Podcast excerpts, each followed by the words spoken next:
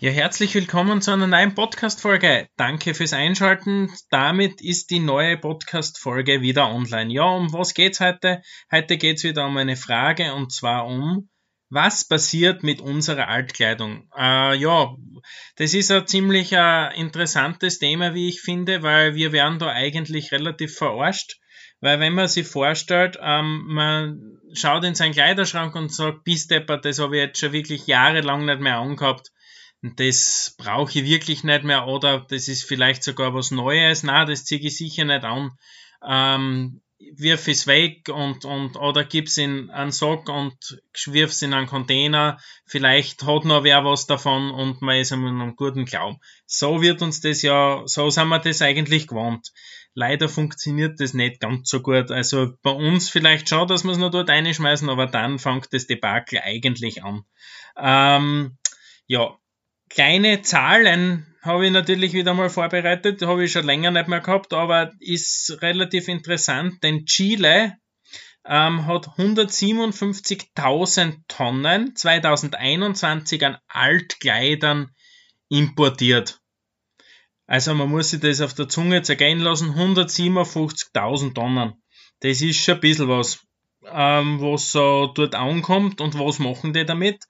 Das wird dann, also in vier großen Häfen, äh, kommt das an und wird dann dort aufgeteilt. Äh, und das können dann dort Händler kaufen und zahlen pro Kilo ein bis zwei Dollar für das Ganze. Aber es kommt so viel an, weil halt sehr viel überproduziert wird und sehr viel weggeschmissen wird. Teilweise ist auf diesen Sachen, das muss man sich einmal vorstellen, noch das Preisetikett drauf Vieles davon kommt aus Europa, aus Nordamerika und aus Asien natürlich. Und es ist so, es ist so arg, dass das auf Deponien deponiert werden muss, weil das im Land gar keiner brauchen kann und die Händler auch nicht mehr brauchen können, weil so viel davon da ist. Was passiert? Es wird in der Wüste, in der Atacama-Wüste, das ist die trockenste Wüste in, äh, in, also auf der ganzen Welt, ähm, der wird für das Ganze benutzt und da wird es auf Deponien einfach gelagert. Was passiert? Irgendwann fängt der ganze Haufen natürlich zum Brennen an. Ist erst vor kurzem äh, wochenlang eine komplette Deponie ähm, ja, in Flammen gestanden, kann man sich eh vorstellen, dass da jetzt da keine Blätter oder irgendwas verbrennt werden, sondern einfach Chemikalien freigesetzt werden durch das Verbrennen, kann man sich eh vorstellen. Das heißt Klimaschutz und und und und dort ist wieder mal alles wurscht, weil dort merkt man es nicht, dort sieht man es nicht und fertig. Und ja, das ist für mich schon ein Punkt, da muss man schon drüber sprechen und das betrifft natürlich auch den Merchandising-Bereich, weil da ist ganz üblich, dass relativ viel drüber bestellt wird und Firmen dann sagen, na, du was, jetzt da ist ein neues Jahr da, jetzt habe ich zwar noch zigtausende Sachen liegen, aber die werden einfach weggeschmissen. Drum sprich ich natürlich auch über das Thema.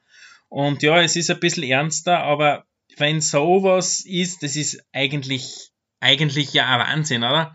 Jetzt stellt man sich vor, man da ein bisschen was kurz tun noch mit seinem alten Gewand und dann kommt das dorthin und wird dort verbrennt.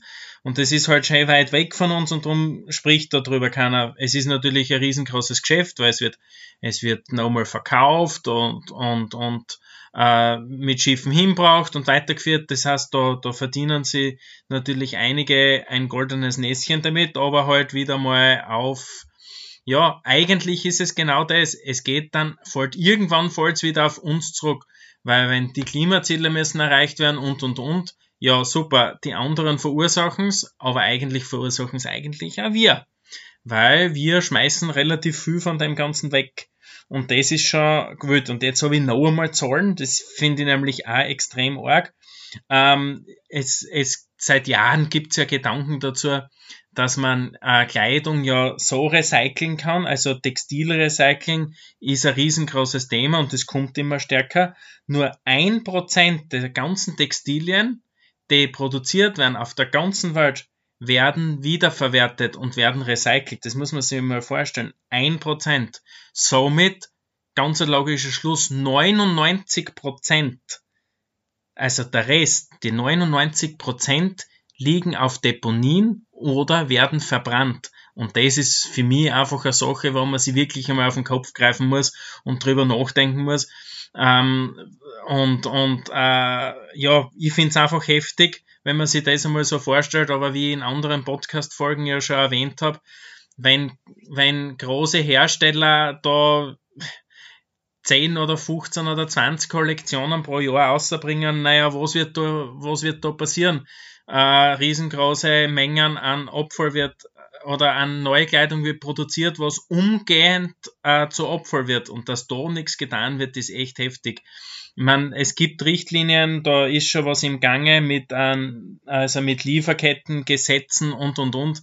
Das Problem ist nur das, bis das Ganze umgesetzt wird, ist es halt noch ein langer Weg. Und äh, ja, ich möchte halt einfach nur auf das Ganze aufmerksam machen, ein bisschen und ein bisschen anregen, vielleicht, dass wir uns wirklich Gedanken machen, brauchen wir das oder brauchen wir das nicht.